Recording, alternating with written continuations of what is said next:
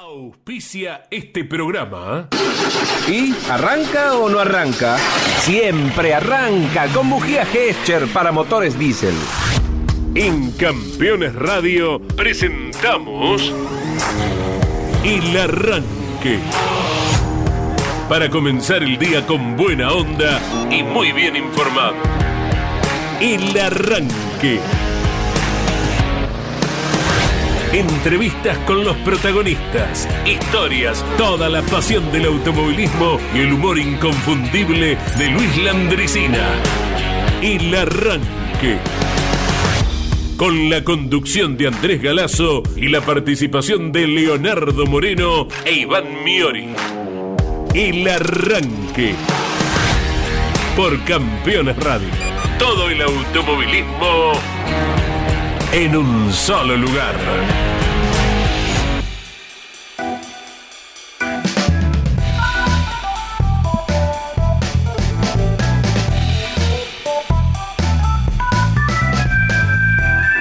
Hola, hola, eh, muy buenos días para todos. Los lobos marinos que están en el centro de Mar del Plata no habían nacido todavía. El casino y el provincial no estaban ni en miras de construir ese. Eh, no sé si el agua era salada ya en Ay, ese ay, momento, en La Feliz, en Mar del Plata, Mm. pero ya Claudio Nanetti, nuestro técnico, había nacido en ese momento, ¿Ah, sí? un 5 de abril. ¿eh? Así que feliz cumpleaños, Nanetti. Abrazo grande de todos tus compañeros. No quiso poner eh, la clásica canción en señal de su enorme modestia y nosotros no vamos a andar cantando porque papelones eh, exprofeso no hacemos. Exacto. Sin querer sí, Sí, sí, sí, pero a sabiendas ya no, ¿verdad? Sí, por lo menos Así no. que abrazo enorme, Nane. ¿Qué tal? ¿Cómo les va? Buen día, ¿eh? Le deseo una larga y próspera vida, lo que resta por venir, que sean muchos años más. Bueno, acá estamos en un día maravilloso. ¿eh? Tenemos alrededor de 18 grados en la Ciudad Autónoma de Buenos Aires. Vamos a ir hasta los 24 a pleno sol. Se vienen días muy lindos en cuanto a temperaturas altas, 27, 28 para mañana en la Ciudad de Buenos Aires y lo propio en gran parte de la provincia. Por ejemplo, hoy en Bahía Blanca, la máxima, ahora estamos en 16, va a ser de 27 grados. Mañana 28, 29 pero se vienen lluvias para el fin de semana. Está firme el pronóstico en gran parte de la provincia. Estas temperaturas altas siempre algo traen a esta altura del año. Lo bueno es que por lo menos no está helando, eh, pensando en la tardía cosecha gruesa del girasol, por ejemplo, más allá de que la helada es algo natural que tiene que venir, Sí. que aguante un cachito más para que eh, los eh, chacareros, los trabajadores del campo puedan terminar de levantar la cosecha de la gruesa del girasol, que ya con algunas heladas tempranas que han venido, eh, tienen al menos calculan un 30% de pérdida en el rinde y, y que puedan terminar de trabajar sin ningún tipo de problemas, que es el engranaje económico, también cultural en, al- en alguna parte de nuestro país. Ya nos dirá cómo estará en La Plata, ¿sí? Sí, señor, donde también. hay actividad nutrida, ¿eh? en paralelo con lo que ocurrirá en Bahía Blanca. Hola Iván Miori, buen día. ¿Cómo te va Andy? Buen día, buen día Leo. Nane querido, feliz cumpleaños, que ya estuvo probando eh, los chipa Claro. que trajo Andy. Casi digo chipá. Ha sido pero, eh, un. No, no. Y Leo, Sí, perdón. pero, no, no, pero está bien. Hemos. eh, nos hemos convertido hoy en sommelier. Probamos. A ver, Sí. este tiene un poquito más de, mm, de sodio, este tiene un poquito menos. eh, En el paladar se va. Hoy fue una práctica de, de analizar Muy bien. cada uno de los chipá o chipá, no- como lo marquen. Muy bien, me, gusta que lo digamos, porque aparte tenemos eh, acá presente atrás nuestro el misionero, Claro. que hay que decirlo bien. ¿Y qué dice él? Y no, le ¿Los dice aprobó? chipa. Sí, no, no, sí, pero sí. los aprobó a los. Ah, no sé si los eh, desgustó. Ahora le vamos a preguntar a Jorge Dominico. Jorge que está invitado a acercarse cuando quiera, ¿eh? como todos los compañeros de campeones, para vertir la opinión, la información que guste. Y bueno, Jorge que hace pocas horas volvió de Termas de Río Hondo, ayer eh, hizo su columna en Mesa de Campeones con la conducción de Jorge Luis.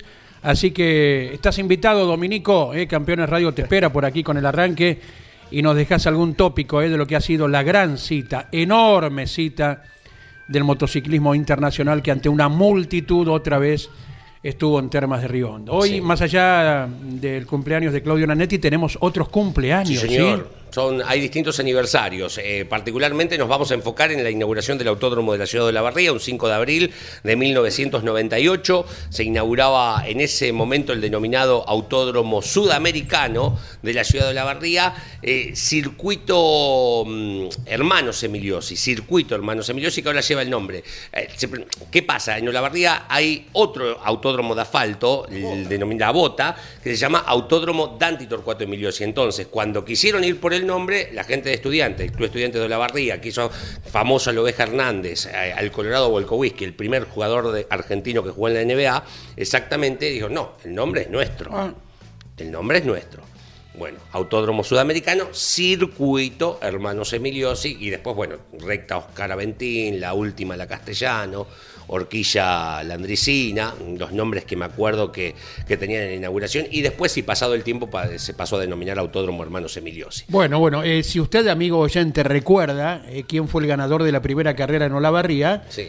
En a modo de juego nos lo puede comentar, ¿no? Exacto. Y el ganador estará aquí con nosotros eh, pasadita a las diez y media de la mañana. ¿eh? Correcto, correcto, una muy linda carrera. Y si tienen algún otro recuerdo, eh, se comunican al 11 44 75 0000, 11 44 75 0000.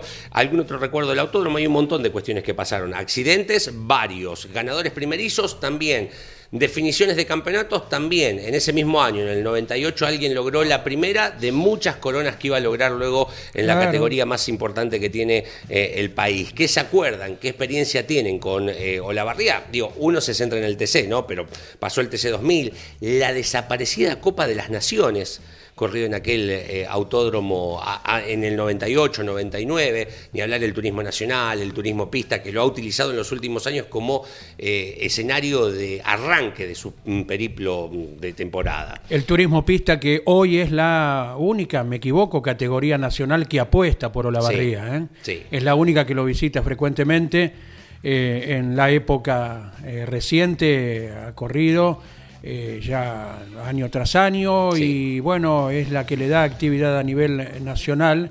Más allá de que el circuito para algunas eh, prácticas, por ejemplo, entre semanas está habilitado por caso de la Fórmula Metropolitana, Sí, exacto. que lo hace allí con Satorra usó mucho de prueba el circuito. con determinados equipos. Mm.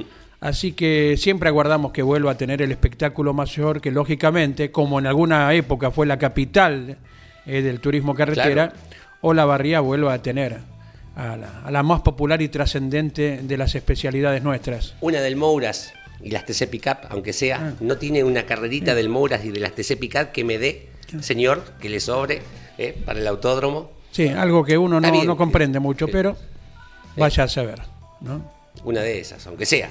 Claro, las TC claro. explotan en la barría, ¿eh? Olvídate. Explotan, más que Nicolás Pesucci eh, está teniendo competencias intermitentes en la categoría y que ha tenido victoria, eh, aprovechar que hay un representante. Bueno, No estuvo en la apertura del año Pesucci, ¿eh? Vamos es. a ver si está eh, anotado para esta del próximo domingo en las pick-up. ¿eh? exacto. Bien, Eh, mate en mano, como corresponde. Señor Jorge Dominico, se habló en español en el MotoGP. Buen día. Claro, claro. Eh, ah, después te doy un recuerdo nuestro de muy importante de, de Olavarría. Lo que ¿eh? guste. ¿Sabías? A ver. Importante para todo lo que estamos tocando esta mesa ahora. La primera transmisión de Campeones Radio oficialmente fue en Olavarría. Eh, una transmisión completa en duplex de los 500 kilómetros. Eh, estaba Ariel Larralde Ajá. haciendo la conducción. Fue la primera voz que se escuchó en Campeones Radio en un duplex de, de fin de semana. Como la azotea de los locos. Mira, Claro, exactamente, el loco mayor del equipo. Estaba, estaba un equipo eh, relativamente juvenil de campeones, porque coincidía unas coberturas internacionales de, de Pechito López y otros viajes. Entonces, Larralde, eh, yo estaba allí junto a Mariano Rivieres, Mariano Rivieres, y los dos estábamos caminando los boxes de esos 500 kilómetros. eh, exactamente, Rossi Guerrieri. mira vos. ¿eh? Ya Campeones se- Radio también tiene a, a Olavarría eh, eh, dentro de sus hitos. Bueno, espectacular. ¿eh? Sinceramente, un- me, me- me quedé sorprendido con, con el recuerdo Claro, de. Campeones Bárbaro. Radio comenzó con los informes que aún ruedan de, de actualidad y música, pero el primer duplex fue Sí. con esa competencia, con la RALDE abriendo micrófono un domingo muy temprano. Estupendo, estupendo, Jorge Dominico. Bueno, bueno. Y de termas que tenemos para decir, de una cita que habrás vivido junto a Lonchi con, con una gran emoción, ¿no? Como es que gran parte del mundo esté en nuestra tierra. Es, es impresionante eh, cada vez, y uno no, no deja de asombrarse, lo que genera eh, el MotoGP en la ciudad, en el ambiente, eh, la, la movida, es eso, ¿no? Eh, La cantidad de gente que se traslada para ver la competencia. De esos 67 mil que estuvieron el domingo, ¿cuántos fueron en moto? Eh, Imaginarás eh, lo que es eh, el tráfico, el tránsito, la movilidad, que está cada vez más aceitado además por los diferentes accesos que se han ah, hecho para el MotoGP y por la organización que tiene después de años de experiencia Termas de Riondo. Yo recuerdo 2014, eh, nos costaba un domingo dos horas tal vez llegar del centro al autódromo, Ah. que es un trecho corto, una hora, dos horas. Hoy lo estamos haciendo en, en un término normal, estamos en, en 15, 20 minutos adentro del autódromo. Es todo lo aceitado que se ha trabajado a lo largo de los años para, para movi- movilizar al mismo tiempo tanta gente. Exacto. ¿Cuánta un- gente hubo en el autódromo? Aproximadamente. El, el domingo 67 mil. Sí, sumando bien. tres días, que es el cálculo habitual que uno hace en el MotoGP, 186 mil espectadores. Cuando a la gente le pones un espectáculo de calidad, la gente va, hace el esfuerzo de la inversión de la entrada y la gente va. y la gente también viene a la Argentina, porque desde qué lugares se registraron espectadores. Bueno, Brasil fue impresionante. Una semana antes, eh, con gente conocida en Misiones, ya me estaban contando los contingentes que venían entrando desde Puerto Iguazú, la mayoría, para hacer ruta hasta Termas de Río Hondo. Sí. Eh, el hotel en donde yo me alojaba, eh, había 100 motos que venían de Brasil. De ellas, hablé con uno de los muchachos, vienen de, de Cascabel, muy cerquita de Puerto Iguazú. Claro. Eh, y ellos vinieron un grupito de 30, así que imagínate. Eh, hicieron noche algunos en Misiones, otros en Corrientes, el que más trecho hizo desde aquel punto hasta eh, Presidencia Roque Sáenz Peña en Chaco. Así que muchas provincias, los que vienen de Chile, los que vienen de Perú en moto, eh, estuvieron también dejando divisas. Qué bárbaro. Al fin y al cabo, a- en torno a este evento, en muchas provincias de Argentina. Países limítrofes y no como Perú, que pese a no tener representante, ¿verdad? Vinieron por el espectáculo Claro. en sí mismo. Sí, sí, sí. La, la pasión del motociclista eh, es muy particular. El que maneja moto siente eh, diferente esto del deporte Sí. motor. De hecho, eh, hay una. En el fondo hasta un cer- cierto dejo de, no de desprecio, pero digamos, el que maneja auto lo ven como algo un poquito más fácil, Hay aquel otras que sabe ruedas. Lo que es manejar una moto, eh, en líneas generales. ¿eh? Y yo he conocido anécdotas de muchos automovilistas que al subirse a una moto o andar rápido en una moto han dicho, bueno, estos muchachos hacen algo que está eh, más allá de mis límites. No, no, no, absolutamente. Siempre hemos sostenido Sí. eh, que las exigencias más grandes en los deportes mecánicos, hoy, y me imagino que toda la vida, han sido el rally, en cualquiera de las expresiones, la máxima del World Rally Car, y el motociclismo, sin duda. No, no, no hay revancha en el motociclismo ante algún error. Eh, las inclinaciones de viraje que impresionan y uno dice cuál es el límite, porque Mar Márquez de por medio, neumáticos de por medio, decime si me equivoco por favor en algo, Jorge, fueron haciendo que la física parezca algo inexistente. Sí, fue desarrollaron en su momento un neumático exclusivo para el tipo de manejo de Marc Márquez cuando él necesitaba mucho más caucho en los francos laterales de la goma. Él se inclinaba tanto en la moto y él tiene aparte un manejo eh, particularmente le gusta ir derrapando un poquito y tuvieron que hacer un neumático que le permita doblar a, a- a ese ritmo, tuvieron que desarrollar una moto, el, el chasis lo- es una cosa muy técnica tal vez, pero estaban los viejos chasis más rígidos Sí. y con él se utilizaron un- un- una, una fibra que cedía un poco más para que la moto de alguna manera se tuerza en el medio de la curva y, a- y afronte la- la- el propio chasis ese movimiento y no consuma tanto la goma, porque si vas con un chasis rígido, al hacer ese movimiento te quedabas sin neumático. Bueno, Claro. tuvieron que desarrollar una moto para que aguante el derrape de Mar Márquez. Pero claro, lo hacían por él, porque ganaba y por mucho. Claro. Entonces modificó el estilo de manejo de varios. Modificó el desarrollo de las motos para que se adapte a ese estilo de manejo. Y, y hoy, por eso yo siempre destacaba lo de Valentino Rossi. Claro. Es impresionante cómo él ha cambiado su chip cada dos o tres años para adaptarse a estas modificaciones. Ya no se maneja como cuando él debutó eh, a fines de los 90 en MotoGP o en 500 centímetros cúbicos. Y volviendo al tema del público, Domi, es para destacar también la, cantidad de gente que fue, eh, incluso sabiendo que no iban a estar estas dos estrellas, ni Valentino Rossi, ya retirado, ahora como dueño de equipo, si no me equivoco, y Mar Márquez, bueno, que eh, por sus condiciones eh, de, salud no pudo estar presente. Aún así, mucho público. El, el respeto que tiene el seguidor de las motos por el primero y el último de los motociclistas es enorme, ¿no? Para ellos todos son ser- seres diferentes, ¿no? Capacitados para manejar esas motos y no caerse a cada rato. Eh, pero lo que se vivió y donde estuvo la diferencia fue en los boxes, me parece. Ahí no sentí esa ebullición, es- ese malón que iba detrás de uno o dos lugares. Márquez y Rossi por igual porque lo de Márquez ha despertado en el público algo sensacional, tanto como Rossi a lo largo de su historia. Eh, se terminaban vallando los caminos entre el box donde Valentino se cambiaba de ropa hasta que llegaba la moto, porque era imposible, era... Si no, no llegaba. No, era, lo ha intentado alguna vez, ¿eh? Y más de, más de media hora caminando un trayecto de, de 20 metros. Eh, Cuando termina la carrera, sí se va caminando, se saca la foto Claro. con todos, ¿eh? no importa si se ha ganado, si se ha caído, si estaba enojado como cuando pasó, cuando se chocaron con Mar Márquez. Eh, el- en ese momento sí, pero bueno, en el trayecto de ida a largar tenían que hacer ese tipo de movilizaciones porque era increíble. Fue lo único que no se vivió este fin de semana porque los boxes estaban un poquito más tranquilos. Es más, creo que el domingo la gente fue más cerca de la carrera, dejando de lado lo, lo que llamamos las pruebas de tanques llenos, porque no estaba esa posibilidad de hacer guardia y sacarse la Sí. foto Claro. con Márquez o Rossi. Y lo seguía Sean Dylan Kelly después de nuestra, la visita aquí en los estudios y él se quedó sorprendido, carga muchos videos de, de la gente, de la gente con las motos en, en la calle. Eh, y como, como sorprendido y, y- y también transmitiéndoselo a sus seguidores en Estados Unidos, ¿no? De donde tiene la gran cantidad de amigos. En Instagram, así lo En vemos. Instagram, sí, señor, en, en la cuenta de Instagram de Sean Dylan Kelly. Le, mm, siempre hablando de automovilismo yo. Le recomendaste empanadas a Sean Dylan Kelly. Contame, ¿cuál es la mejor empanada para ir a comer a Termas? La mejor empanada es la que uno se cruza en el hornito de la calle. De- Eso es- ¿Estamos hablando de empanada de carne? Sí, sí, sí, sí, sí, empanada de carne, eh, siempre cortado a cuchillo, eh, el, ¿Y el de característico. A mí me gusta. Ahí tienen No, papa en no, Santiago. todas tienen su, su receta. ¿eh? Ajá. Eh, yo particularmente, si hay un puestito fijo ahí frente a, a la placita triangular Sí. eh, de la calle principal, eh, yo voy siempre ahí.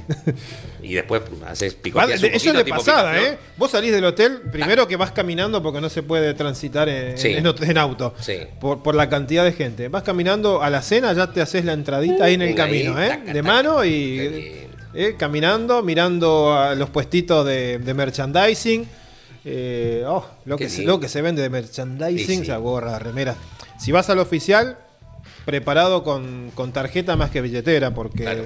una- gorra oficial arriba siempre de 10 mil pesos, Ay, ay, 15 mil si vas por la de Valentino, Ay, si es un merchandising oficial. ¿no? Claro. Sí. Después encontrás la- los otros precios alternativos. El blue. Claro. ¿eh? Me la pero en este caso el blue es menos, ¿eh? Me la mando a sublimar. Me como una gorrita y me la mando a sublimar. Claro, 15 eh, es, 15. Es un numerito. ¿eh? 15 eh, es más caro que la entrada general más Sí, barata. Claro, exacto. Porque el acceso de solo para el domingo en la general era de 12 mil pesos. Vos.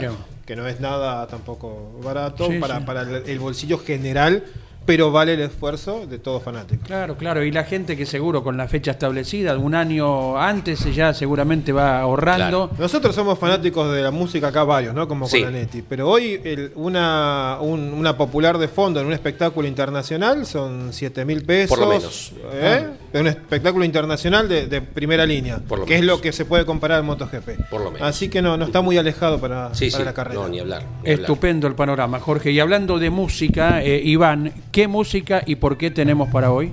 Bueno, lo que vamos a escuchar en algunos minutos, ya Nane se va, pre- lo va preparando. En la gatera. Tiene que ver con Kurt Cobain. Un día como hoy, pero del año 1994, fallecía eh, luego de, de quitarse la vida Claro. eh, en un acto de sobredosis a los 27 años. Sí, señor. Un joven que tenía muchísimo talento, tenía muchísimo por dar todavía, era el líder de la banda Nirvana, banda icónica de- de- del rock, y que por supuesto no estamos ajenos a esta situación, a esta fecha tan particular de la música, por eso suena en Campeones Radio en el arranque de Nirvana, Come As You Are. As you are, as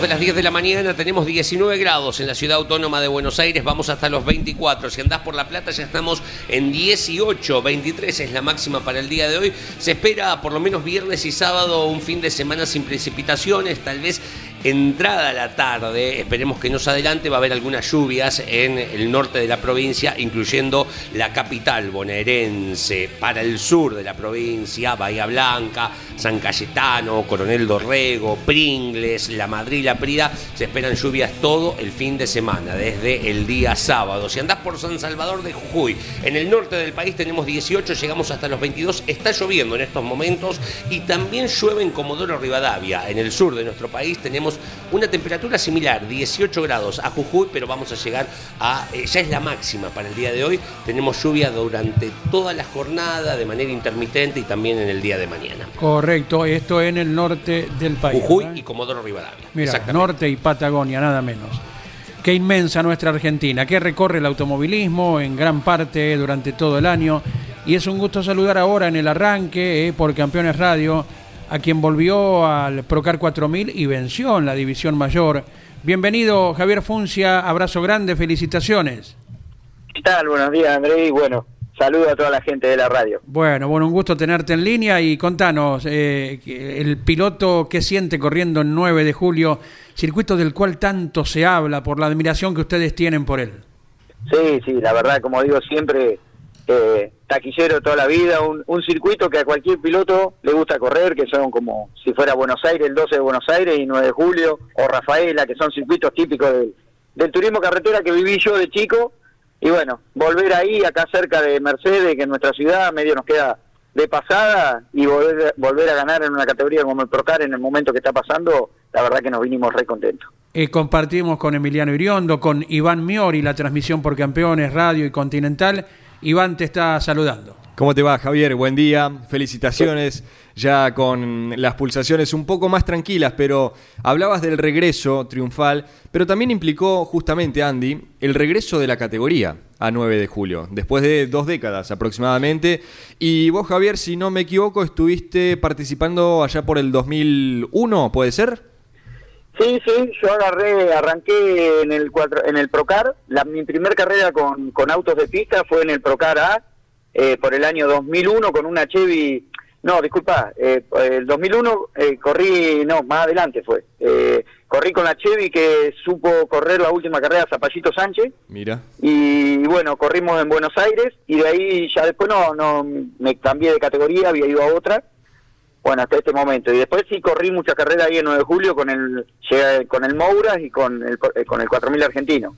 Claro. Entonces más o menos algo tenía de idea del circuito que me gustaba. Pero bueno, eh, estos autos ahora con carga se han modificado mucho, ha avanzado mucho el Procar con los autos nuevos estos que tiene y, y la verdad que es un lujo manejarlo. Este programa, Javier, va más allá de lo deportivo. Si tuviésemos que hablar de lo deportivo, lamentablemente, y no, porque el Pace Car en reiteradas oportunidades te favoreció, se podría decir, una carrera muy cortada, pero decía, esto va más allá de, lo deportivo. Comentale a la audiencia eh, a, qué te, a qué te dedicas, hace cuánto tenés esta pasión del automovilismo, por qué otras categorías anduviste. Y yo arranqué, digamos, la pasión por el automovilismo de chico, de toda la vida me llevaban a ver la época del TC del Oeste, eh, toda acá, toda mi zona, San Andrés de Giles, Areco, todo esto, era todo, el TC del Oeste era el boom de ese momento. Y bueno, de chico mamé todo eso y no me bajé más. Eh, y cuando pude me empecé a armar mi auto y arranqué en el año 95 a correr, eh, en el TC regional clase A, en el cual salí campeón en el año 99 corrí ahí hasta el 2001 y después pasé por el bonaerense, que fui dos veces campeón, eh, pasé por el 4000 argentino, por el TC Moura, es lo más alto que llegué a nivel nacional.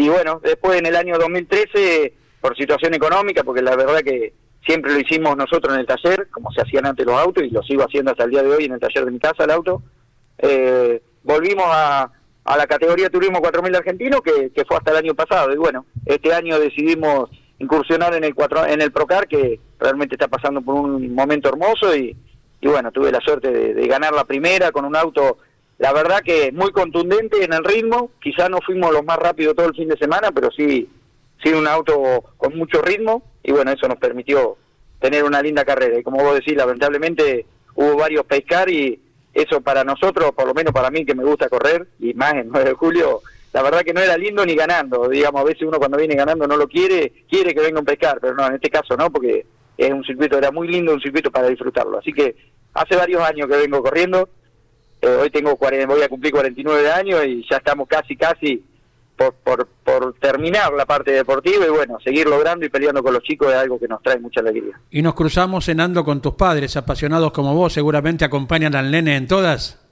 Olvídate, olvídate, toda mi vieja y, y, la, y la pareja de mi vieja de hoy, mi, eh, están todas las carreras firmes, a donde vaya, ella está siempre al lado de nosotros, donde vea una foto está parada al lado y bueno, toda mi familia y, y la verdad que Mercedes me apoya mucho. Eh, hemos hecho algo algo bien, le digo yo, porque la verdad que una ciudad que te apoye todo completa, eh, nos están dando una gran mano en todo, con un grupo que se formó y bueno, eso es algo muy lindo para un piloto que tenga el apoyo de una ciudad atrás. Claro que sí. Leo Moreno también dialoga con Javier Funcia. Javier, ¿cómo estás? Buen día, felicitaciones. Eh, decías Gracias, que, Buen te día. iniciaste mm, en el TC del Oeste, que es una cantera de grandes pilotos. Digo, el primero que me viene a la mente, TC del Oeste, TC bonaerense, el Vasco Llanar, ¿no? Para, para arrancar. Digo, ¿qué, ¿qué ídolo tenías vos en ese momento antes de correr, cuando le ibas a ver, cuando te criabas con esta categoría? Mira, mi ídolo toda la vida en el tercero oeste, eh, vamos a decir, yo he corrido, salí campeón muchas veces con Chevrolet, pero tengo Sí. mi corazón en el Ford, siempre fui fanático de Ford, y era el Juancho Pellegrini, eh, de aquella época. Juan José Pellegrini, que era un piloto de acá de Carmen, Sí, bueno, es muy conocido, no vamos no vamos a decir quién era Juanjo, porque eh, Juan, eh, que no lo conoce, porque no, no mamó automovilismo de chico. Claro. Y bueno, era mi ídolo total. Y después el, el Vasco Llanar también. Todos los representantes de Ford de esa época me los conocía todos, René Ducré. Eh, digamos, siempre mamé a la marca. Y, y, si a- y el día de hoy de grande eh, tuve el gusto de, estar mucho tiempo con ellos y compartirlo. Y, y siempre salen esas buenas historias con todo ello que te contaba. Yo mamándola del lado del alambre y ellos de arriba. Pero hoy, hoy en día somos como si fuéramos iguales, tanto con Rubén Rubio y todo eso nos hemos encontrado y es muy lindo charlar de esa. Eh, el Procar 4000 ha marcado en este eh, 4000 y 2000, perdón, el Procar en líneas generales, eh, este calendario saliendo un poquito de su epicentro, no mucho, pero saliendo de, la base, la casa, que es eh, su hábitat natural, el Autódromo de Buenos Aires. Ahora van al circuito 8, creo que la próxima fecha, pero también en este calendario, en este almanaque, figura el Autódromo de San Nicolás. Está, te pregunto, digo, ¿qué te parece esto de abrir un poquito el espectro para variar de, de escenarios? Eh, no, no, estoy muy de acuerdo, me gusta mucho. Eh, yo, a ver, soy un piloto que me gusta mucho salir para el lado de la provincia. Yo le digo, Buenos Aires es lindo correr, pero no soy de los que más me gustaría correr siempre en Buenos Aires, digamos. Eh, siempre prefiero ir para el lado de afuera de las provincias, se pasa muy bien, la gente eh, te trata muy bien. Eh, la verdad que el 9 de julio vinieron gente hasta de Carlos Casares que, Claro. que son amigos que tengo allá de chico. Yo fui mucho tiempo a, a Moctezuma, a los pagos de Moura. Mis vacaciones las pasaba todas ahí en verano cuando era chico. Y bueno, que vengan todos a los circuitos así cuando salimos para afuera es algo muy lindo para los pilotos. Así que ojalá, ojalá que se dé tanto eh, San Nicolás o también en algún momento se habló de ir a, a Concepción del Uruguay, Claro. Entre Ríos, que son, son lugares muy lindos, eh, con circuitos muy lindos que a cualquier piloto le gustaría correr. Y bueno, ojalá que la categoría se abra un poquito para esos lados y, y que siga con este nivel que tiene, que la verdad es que está espectacular. Sí. Un detalle de color que me quedó grabado durante todo el fin de semana, Leo, porque Andy ya lo, lo escuchó en la transmisión. Y de hecho le consulté a uno de tus mecánicos, Javier, antes de largar eh, la final. Em, la trompa del Sí. Ford de, de Javier Funcia era el único que tenía la trompa distinta. Y la trompa distinta me refiero a la que se usaba antes, la que generaba que el neumático se saliera un Ah. poquito, o sea, que, que sobresaliera ¿no? de la Claro. trompa. Eh, pero eso no fue una decisión eh, o por, por cábala o por rendimiento, sino porque en los entrenamientos habían roto la trompa que se usa actualmente, ¿no? ¿Fue así? Exactamente, exactamente. La verdad que el auto se terminó muy por lo justo, porque en realidad nosotros íbamos a arrancar en la otra categoría y después por distintos motivos eh, nos bajamos y el auto de esa trompa es de la categoría que yo corría hasta el año pasado. Claro. Eh, habíamos presentado el auto con todas las publicidades y todo, y cuando se da esto del Procar, la verdad que en una semana los empezamos a cambiar entre alerón y trompa y todo, hicimos una sola trompa preparada para el Procar. Eh, lamentablemente la primera salida que hice la rompí toda y yo le decía a los chicos, fuimos y compraron otra, pero estaba sin plotear y no conseguíamos quien nos la plotee. Y bueno, la verdad que me dan una gran mano las publicidades y, y le digo a los chicos, prefiero por ahí perder un poco y, y tratar de que esté la publicidad en tanto en televisión como que, que la ve o en las fotos y no tanto en la velocidad. Y bueno, realmente cuando la puse el auto no cambió nada, siguió siendo competitivo igual y bueno, eso me dio la tranquilidad. Pero bueno, sí, sí, era el único auto que tenía la trompa redonda y, y después me venían a cargar un poco porque pero bueno fue por eso no fue por estrategia ni por nada fue porque la trompa estaba ploteada con, con toda la publicidad de la gente que me acompaña Igual está bueno aclarar que el Procar 4000 tiene, eh, en cuanto a la Libre. trompa y en otros aspectos del auto, como libre, ¿no?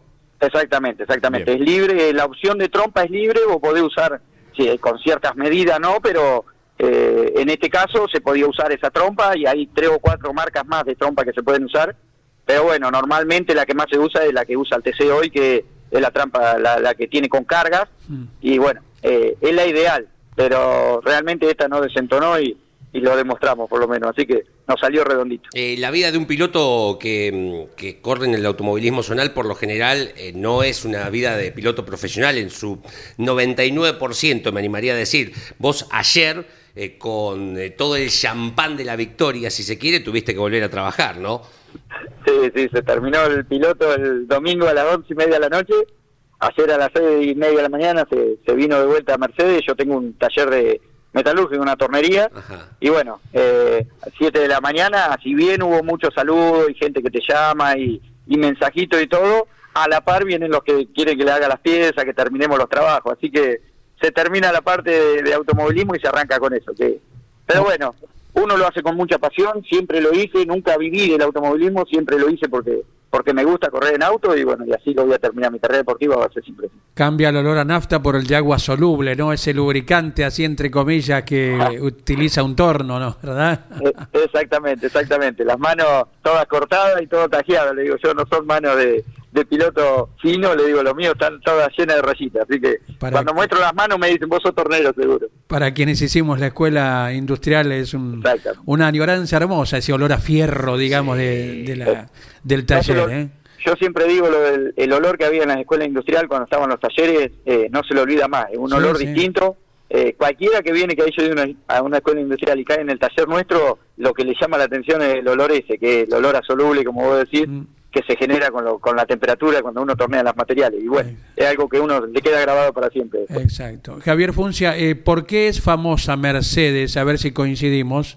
Por el salame. No, no, no puede fallar. El salame quintero que tenemos acá no existe en otro lado. Así que creo que lo principal que tenemos en Mercedes. Duraznos, Durazno también, pero lo compartimos mucho con San Pedro. San Ajá. Pedro ha mejorado mucho también, siempre fue taquillero en el, en el tema del durazno. Así que Mercedes agarró mucha, un, un tiempo, una época de sequía, de mucha sequía, y el durazno se perdió un poco la plantación de durazno. Hoy en día la recuperaron de vuelta y tenemos uno de excelente durazno hace, te diría, hace tres años que, que vienen, que venimos comiendo otra vez unos duraznos que no lo habíamos dejado, lo habíamos perdido acá en Mercedes. Y bueno, hoy en día se están de vuelta y es algo muy bueno para la ciudad. Pero el, el número uno es el salame quintero, que, que es lo mejor que tenemos acá. Tomás Joffre pertenece a Mercedes.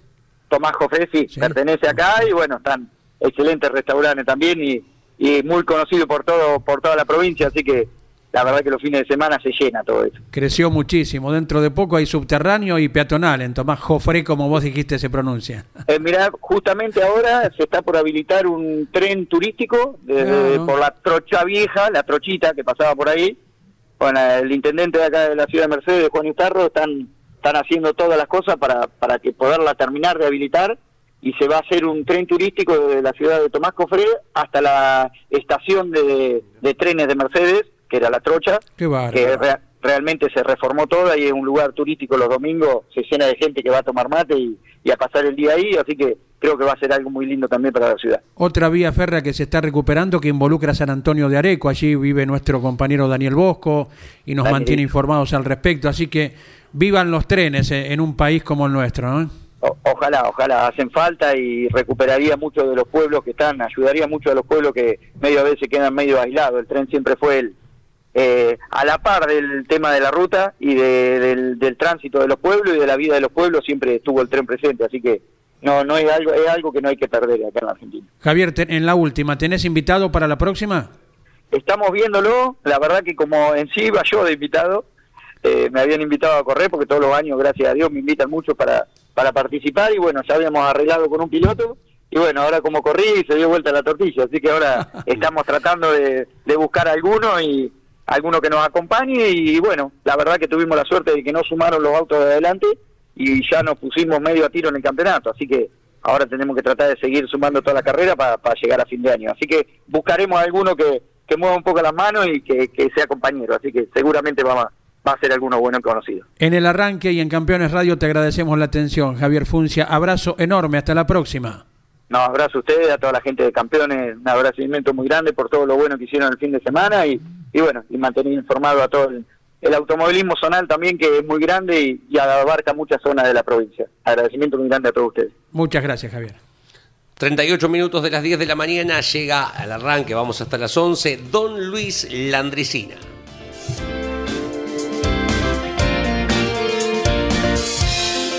Hay otra que dice de acá, una señora de acá, que el esposo la acostumbró ya desde el noviazgo a hacerle regalos para el cumpleaños que fueran regalos sorpresa. Porque él sostenía que la sorpresa podía dejar de serlo y que podía pasar a ser una cosa desagradable si a ella no le gustaba lo que él le traía.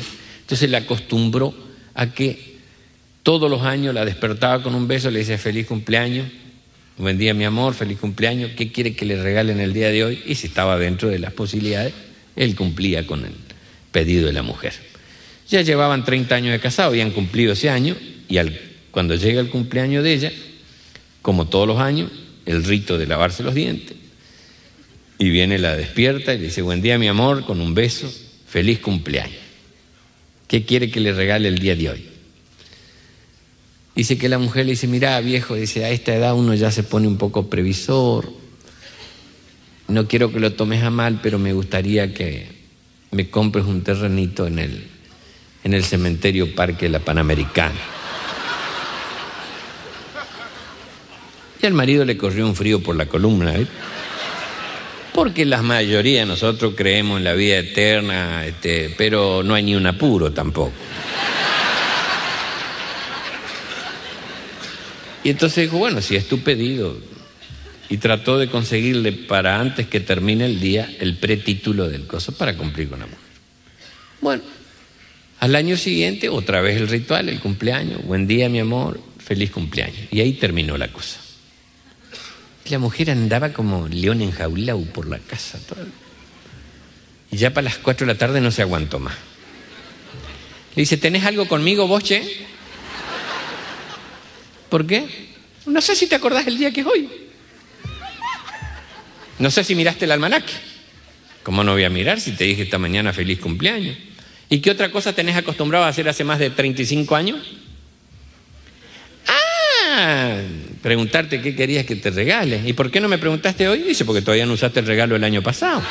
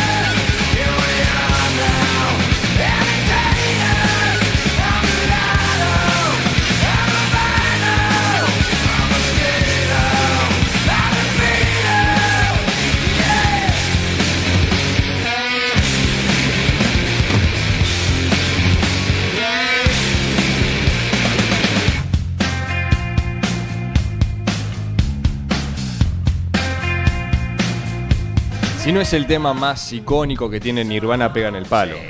Leo un poco más que empezaba el pogo. Claro, sí. Es un tema que levanta. Decí que tengo, soy de tara importante. Estamos en un primer piso, no te Exacto, olvides. pensé, Claro. cuando El parquillo.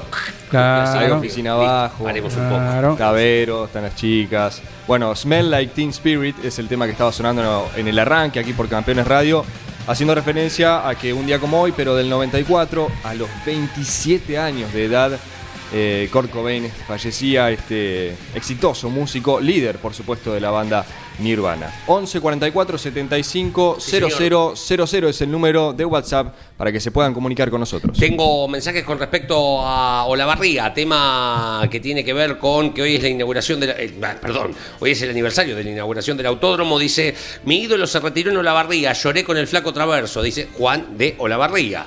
Claro, el flaco se Claro. decide no correr, 2005, agosto del 2005, Sí. eh, y, y se retira ahí, fecha de TC. Vestido de piloto, tomó la determinación en esos minutos, tomando mate con Miguel Echegaray antes de la serie. Mira, justo, Mercedes. Claro, sí. Eh, el Toto que volcó, ¿te acordás? Cuando tenía la publicidad del turrón. En horquilla. la, en la horquilla Luis Landricina, sí. arriba del auto del Chueco Romero. Exacto, Bueno, cae sí, sí, sí. En la torreta. Eh, el inicio de la historia. Estuve en el campeonato de Guille en el 98, dice Adrián de Tandil. Claro, Guillermo Ortelli logra su primer campeonato en 1998. Una sola carrera gana ese año, Mar de Ajó, si mal no recuerdo. Y esa carrera, que fue el 13 de diciembre del 98, gana su única competencia en TC, Luis el Pejerrey Belloso, con el Falcon Negro tenía la publicidad de, de Sol, creo. Sí, Del- Sol Petróleo, sí. de, mm, del Dato Sport. Dato Sport, un equipo de la barría, Dante y Torcuato, por, en homenaje a los Emiliosi. Exactamente. Eh, bueno, en eh, Mar de Ajó ganó Ortelí, entonces el día que se inauguró Mar de- el autódromo Rubén Luis Di Palma, ¿no? Fue en el 98 también. Claro. Eh, en febrero de, de este Claro. año ha cumplido eh, también años. Eh, Luis de Mar del Plata, el primer ganador eh, fue José Luis Di Palma, creo, dice. Sí. Vamos a ver si está en lo cierto, ¿no? Después recuerdo el primer triunfo del rey Guillermo de Salto, estuve allí, el primer título, ¿no? El primer título, lo cual recién decía Leo, y el triunfo de Luis Belloso Ah, ese mirá, domingo bueno, sí. en el año eh, 98. Eh, ¿Habrá sido José Luis Di Palma el primer ganador en Olavarría? Y preguntale. Eh, está en línea, José, buen día, ¿cómo te va? ¿Cómo, ¿Cómo andan chicos? Buenos días. Eh, sí, la verdad que me lo recordaron ustedes. Eh, si no se me pasaba por ahí el día. ¿eh? Tantas ocupaciones que tiene el muchacho, ¿verdad? No, no, pero por ahí uno con la fecha no anda tanto y, y bueno, pero es lindo, es lindo que venga el recuerdo que un día tan, tan especial, ¿no? Multitudes como en cada inauguración de circuito, José. Sí, sí, sí, lo que hablábamos, que, que esa carrera, eh, la gente de Blanco siempre dice que fue el récord de público. Eh, algunos dicen 50.000, otros dicen 60, 70.000, pero había muchísima, muchísima gente como nunca se vio en el, eh, en el autódromo. Y bueno, se nos dio una carrera que, que, que veníamos luchando con Marcos, Claro. y con el Flaco Traverso. Con Marco éramos compañeros de equipo en el, en el equipo eh, eh, Super Tap. Creo que eran las últimas carreras que se llamó Super Tap o JC, lo mismo. Eh, y, y la verdad es que venía más centrado en que ganara Marcos, que era el, entre comillas el piloto uno del equipo, eh, que, que ganar yo, porque Marco eh, ya hacía un año y pico que estaba corriendo, yo recién empezaba, y, y la verdad es que yo con un segundo puesto, si le ganaba, me, me iba más que contento. Pero bueno, la carrera después se dio de, de diferente manera, y, y, y por esas cosas de la vida, que eh, entra el auto de seguridad por un toque entre el viejo Di Palma y el Toto Chivaray, que el Toto termina volcando en la, en la artilla larga, vieja. Y yo llamo al box y le digo, díganle a Marcos que se quede tranquilo, que él se escape en la punta, porque veníamos primero Marcos en ese momento, segundo yo y tercero el flaco. Digo, yo al flaco lo controlo, le, le demoro un cachitito, que él se escape en la punta y que, y que haga la carrera, ¿no? Sí. Bueno, conclusión, eh, dan el, el- el verde, Marco cuando se reanuda entra rápido a la recta con las gomas frías, se, se va para afuera, muy ancho, queda séptimo, termina la carrera en quinto lugar, termino ganando yo, y cuando eh, van a hablar con Marco, hablamos con Marco y bueno, los muchachos del equipo le preguntan, dice Marco, mira, qué lástima, dice José Luis, dice, había llamado y te llamamos y te avisamos, dice que, que dijo que fueras tranquilo, que, que él te cuidaba la espalda. Resulta que Marco se había olvidado de ponerse los auriculares No, y, y no tenía radio. Mira vos. mirá vos. Qué intimidad de aquella primera carrera y tu victoria con la inauguración, nada menos, ¿eh? Sí, sí, sí, sí. Cosas que, que, que, son, bueno, no te digo íntimas, pero cosas que, que pasaron y, y bueno, y, y Marco dice, eh, eh, dice, pero ¿para qué te apuraste? Yo igualmente, que, aunque no hubiese llevado la radio, ¿para qué te apuraste? Dice, yo quería ganar, dice, pues si me llegaba a ganar José Luis Narracís, se me iba a cargar a todo el mundo. Mira, el- Eh, la apuesta interna, sí. Sí, bárbaro. Eh, José Luis, buen día.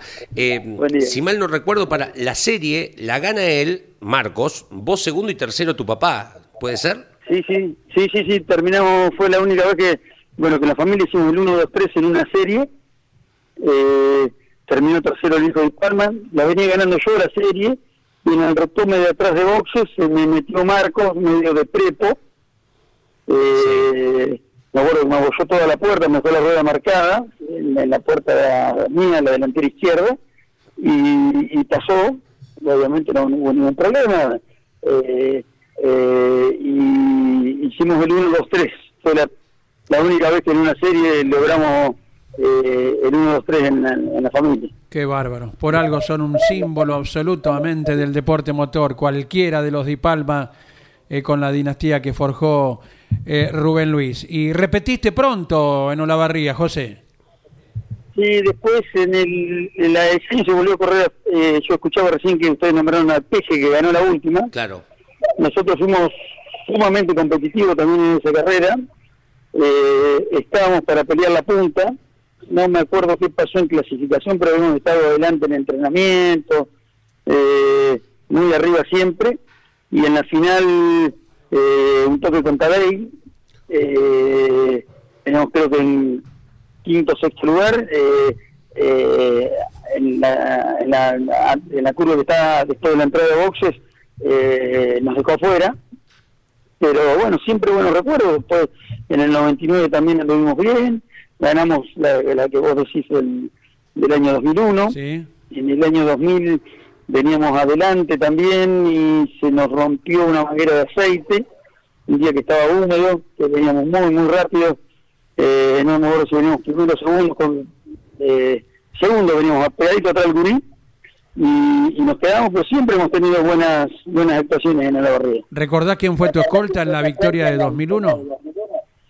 Estuvo eh, Guarnacia y el Patita, creo, en el podio. ¿Qué, ¿Cómo tienen fijos los pilotos los, los podios? Claro, fue la, la mejor eh, ubicación de Sergio Garnacha al, al final de una carrera, sí. Pero cómo no me voy a acordar si cada vez que lo veo me, me que no lo dejé ganar. Mira vos, que tiene podrido ya. sería un regalo. José, en Olavarría también lo chocaste a Matías Rossi en la calle de boxe. En Olavarría, sí, tuvimos un entredicho, no no era particularmente con Matías, una diferencia que tuvimos con, con don Julio Liciesa en su momento, y yo le había dicho que si me sacaba alguno de mis mecánicos o algo, yo no sabía que iba Matías al, al equipo. Sí. Yo pensé que iba, a, a mí me la venían cambiando, que iba a Seba. Y, y yo le dije, bueno, si ustedes, me- yo ya había tenido otra etapa en el equipo, y, y bueno, le digo, todo bárbaro, digo, viene a Seba, no hay ningún problema. Digo, pero no me toquen ninguno de mis mecánicos ni ninguna de mis cosas, porque ya en otra época ya hemos tenido alguna diferencia. ¿no? Sí. Y si no digo, yo le estaciono un auto arriba de otro. No se pudo, pero lo intentamos. ¿Qué, qué cosa. Ahí estaba el asunto entonces. Bueno, bueno, Leo, Iván, ¿alguna consulta más para José? Qué cosa que tienen los Di Palma eh, con Olavarría, Sí. porque recién estábamos indagando y eh, nos acordábamos con Leo que Josito Di Palma, su primera victoria en TC, fue allí mismo, en Olavarría, año 2014, Torino, con el 3 en los laterales. Sí, sí, señor, fue con una carrera con cambio de gomas, Claro. Eh, que no fue exenta de alguna polémica porque eh, podían trabajar tres mecánicos. Creo que en ese momento un mecánico, to, to- uno ve la simulación, toca con, la palma en la mano una goma que habían sacado, un mecánico estaba afuera, que no, no, no incidió en nada, pero bueno, y creo que estaba de veedor, si mal no lo recuerdo, Mancuso, y, y desestimó eso porque no había habido eh, influencia en lo que era el cambio, no es que había estado participando activamente, sino que eh, eh, era la primera vez que se instalaba el sistema y demás, y, y bueno, sacaron y ga- ganó Josito, sí, sí, con el, con el Mackin Park. Correcto. ¿Los vas a acompañar a Josito y a Estefano en algún momento con el equipo de la Fórmula 3 Metropolitana? Este fin de semana van a La Plata, eh, Pajosito, en realidad Estefano lo acompañó la otra vez y estábamos con ganas de ir, sí, sí, sí, si nos permiten eh, las actividades, porque pienso ir a, a Toay, porque hace un año, un año y cinco meses que no voy al TC, Sí. pensaba ir a Toay, así que vamos a ver, y después corren los dos en Viedma, así que no sé si, si, si nos va a dar para ir a, a todos lados, y si no nos la, la- la- sacrificaremos el tema del, del Fórmula este fin de semana, pero eh, pasa que corren todos los fines de semana, así que Sí, sí, sí. Bueno, si vas a Toay, va, va Caíto también eh, al comando del equipo, así que serás bienvenido en nuestra cabina. José, siempre es muy interesante eh, escuchar tus conceptos. prometo que sí. Les prometo creo que va a haber una, una gran afluencia de público eh, y, y se va, va, va a ser un- una carrera que, que con el fin de semana largo y demás va, va a estar eh, con mucha gente. en- Sí, sí. Carlos nos decía ayer en Mesa de Campeones que ya está todo agotado, todo reservado en Santa Rosa y alrededores, así que explotará el Autódromo Provincia de La Pampa. Sí, sí, sí, sí. Yo me llevo la carpa la que usaba en el Dakar.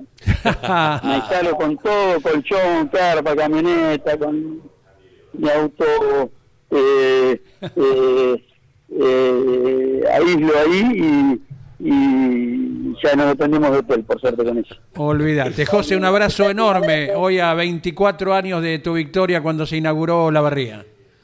No, gracias chicos, gracias por el recuerdo. Eh, siempre surgen algunas anécdotas ¿Cómo que, no?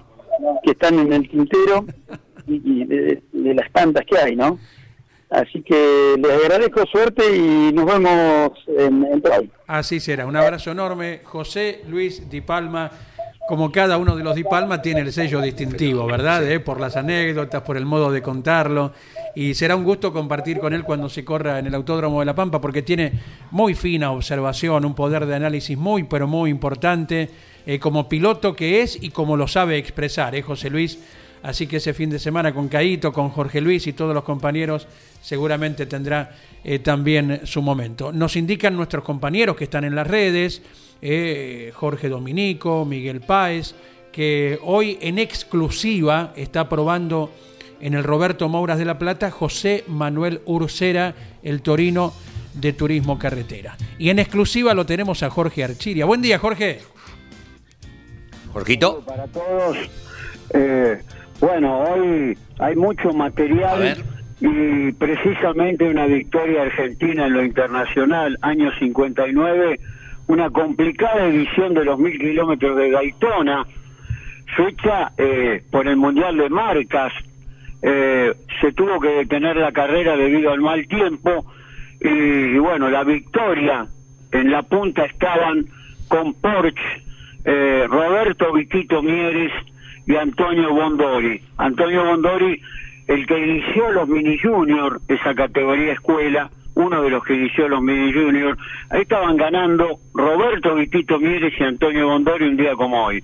En el 53, ya nos vamos al año 53, inauguración del Autódromo de Mendoza, se disputaba el premio Vendimia para turismo de carretera, eh, 104 kilómetros, carrera corta, Juan Galvez, el ganador, también corrió la fuerza libre o fuerza limitada, bueno, un, la verdad que un campeonísimo, Alfredo Pian, también técnico, gran técnico, eh, también corrió en lo internacional muchas veces, y ahí estaba el conejo Pian, eh, con la victoria en fuerza libre.